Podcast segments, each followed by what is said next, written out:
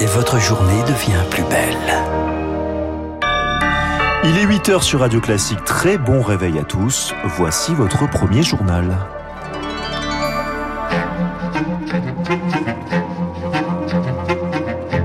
La matinale de Radio Classique avec Gaël Giordana. Les titres astrologie, chamanisme et foi en Dieu, alors que les JMJ ont commencé hier, on se penche ce matin sur les nouveaux rapports des jeunes avec la religion. Les premiers Français rapatriés du Niger ont atterri cette nuit à Roissy. Deux autres vols doivent suivre d'ici la mi-journée, mais certains préfèrent rester. Et puis 43% d'accidents mortels supplémentaires sur les autoroutes l'année dernière. Certains automobilistes prennent ouvertement plus de risques. Radio classique. Le journal présenté par Augustin Lefebvre à la une, les nouveaux liens des jeunes avec la religion. Les JMJ, Journée mondiale de la jeunesse, ont commencé hier à Lisbonne. Le pape arrive aujourd'hui.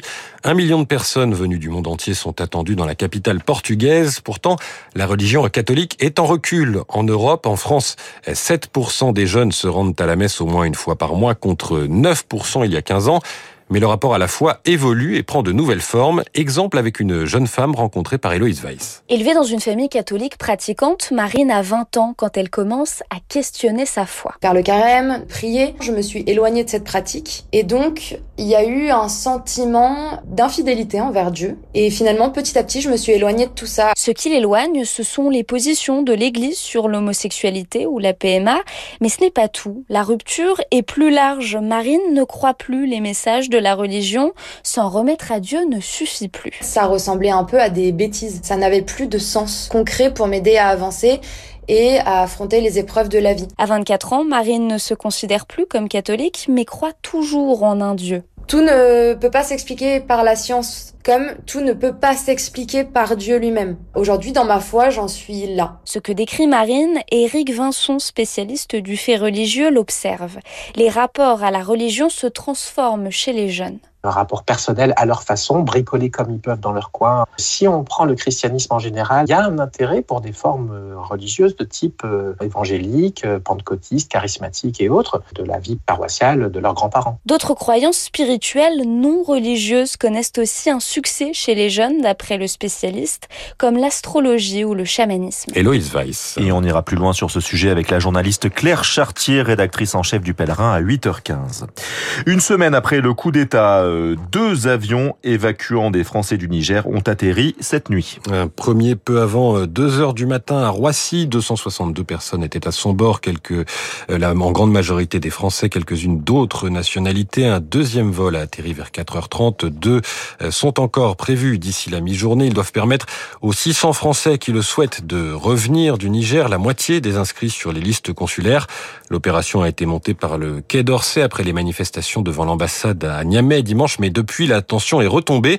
C'est en tout cas ce qu'estime Jean-Sébastien. Il travaille pour l'Agence des Nations Unies pour les réfugiés et comme les autres humanitaires sur place, il a choisi de rester. Pour l'instant, euh, personne n'a pris le vol d'évacuation. On peut seulement qu'observer les choses avec euh, prudence et euh, raison, laisser passer l'agitation, faire profil bas et puis nous allons voir. Tout en plus qu'on s'y attendait pas du tout, mais nous, la priorité, voilà, c'est de pouvoir apporter l'assistance et la protection aux personnes qui en ont besoin ici. Le Niger est un pays du Sahel qui accueille depuis la crise du Mali en 2012 de nombreux réfugiés sur son territoire. Nous, on a 700 000 personnes en tout qui sont sous notre mandat et notre rôle, c'est de, de, leur apporter assistance et protection. Et nous continuons dans nos bureaux de terrain partout sur le territoire à, nos activités euh, humanitaires. Jean-Sébastien, humanitaire au Niger, joint par Rémi Pfister, le Quai d'Orsay a précisé hier que l'évacuation des 1500 militaires français sur place n'était, elle, pas à l'ordre du jour. 8h04, le nombre de morts sur les autoroutes en forte augmentation l'année dernière. Constat de l'Association des sociétés françaises d'autoroutes qui publie ce matin son bilan annuel.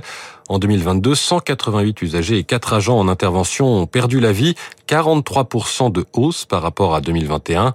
Si la vitesse est la première cause de mortalité sur l'ensemble du réseau routier, sur l'autoroute, c'est la consommation d'alcool, de drogue ou de médicaments et de plus en plus, souligne Christophe Boutin, délégué général de l'ASFA. C'est un facteur qui était plutôt en diminution depuis les années 2000 et qu'on voit remonter depuis 2021 et 2022.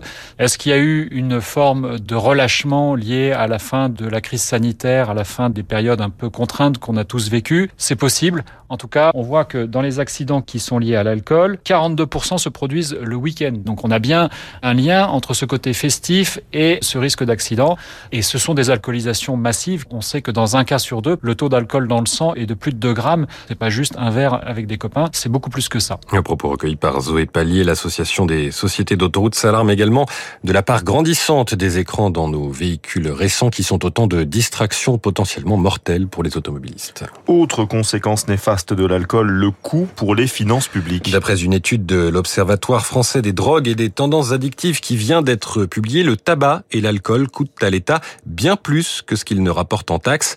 17 milliards de taxation contre plus de 24 milliards d'euros de coûts, notamment en traitements médicaux, en dépenses de prévention et en perte de production pour les entreprises.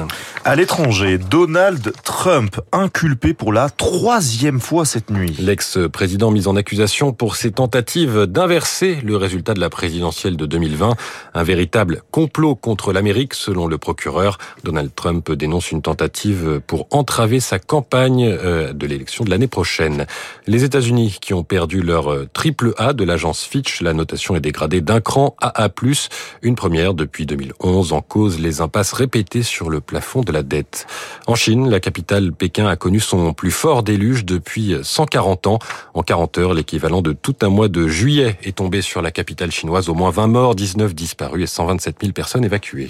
Il a beaucoup plu ces derniers jours en France, dans une moindre mesure euh, évidemment, mais cela a des conséquences pour les agriculteurs. Avec une météo peu estivale au nord ces dernières semaines, en Bretagne, 22 jours de précipitations le mois dernier. Alors les agriculteurs ont dû euh, retarder les moissons de blé. Elles auraient dû commencer il y a trois semaines. Et difficile encore de savoir quand elles pourront vraiment débuter. Jean-René Meunier, vice-président de la Fédération des syndicats d'exploitants agricoles dans le Morbihan. Dès qu'on atteint des seuils à 16, 17, 18, 20% d'eau dans le grain, ce qui est le cas actuellement, on ne peut pas récolter ce blé parce que il ne va pas pouvoir se conserver. Il faut un des températures et deux plusieurs jours pour que ce grain sèche et nous permette à nouveau de rentrer dans les récoltes. En général, sur des petites pluies, 48 à 72 heures après la pluie, on peut récolter. Mais ils réannoncent de la pluie encore ce week-end, ils annoncent de la pluie demain, après-demain, donc on n'arrive pas à rentrer dans nos récoltes. Un propos recueilli par Lucie Dupressoir, des pluies qui ne sont pas incompatibles avec le réchauffement climatique. La moyenne des températures en juillet a été au-dessus des normales. Et c'est aujourd'hui le, le jour du dépassement mondial. Cela signifie que l'humanité a consommé l'ensemble des ressources que les écosystèmes peuvent produire en un an et que nous sommes désormais en dette écologique. C'était le 1er août l'année dernière. Une stagnation qui prouve le manque d'efficacité des multiples sommets pour le climat de ces dernières années selon les ONG pour l'environnement. Et vous nous dites, euh, Augustin, qu'il y a toutefois une nouvelle plutôt positive pour les défenseurs de la biodiversité. La tourterelle des bois ne pourra pas être chassée pendant encore un an. L'interdiction a été prolongée hier. Outre la chasse, la tourterelle subit de, point, de plein fouet l'agriculture intensive et la diminution des haies et des bosquets là où elle se reproduit. Mais un an d'interdiction, c'est le minimum. Il en faudrait au moins cinq afin que l'espèce puisse se régénérer, estime Alain Bougrain-Dubourg, le président de la LPO, la Ligue de protection des oiseaux. Très sincèrement, je trouve que c'est indécent dans la mesure où on a affaire à une espèce qui est à l'agonie, qui a perdu 80% de ses populations en deux décennies. La tourterelle des bois figure parmi les espèces sur la liste rouge de l'UICN. Je trouve ça choquant à un moment où on a la prétention de porter la biodiversité au même niveau que la question climatique et euh, continuer à la préserver pendant quelques mois seulement alors qu'il doit y avoir une action euh, à long terme n'est pas acceptable. L'UICN, c'est l'Union internationale pour la conservation de la nature. Alain Bougrain-Dubourg répondait à Fabien Albert. Merci beaucoup Augustin Lefebvre. On vous retrouve euh, en direct à 8h30 pour le rappel des titres. Dans un instant, l'édito politique du Figaro avec Arthur Bertrand.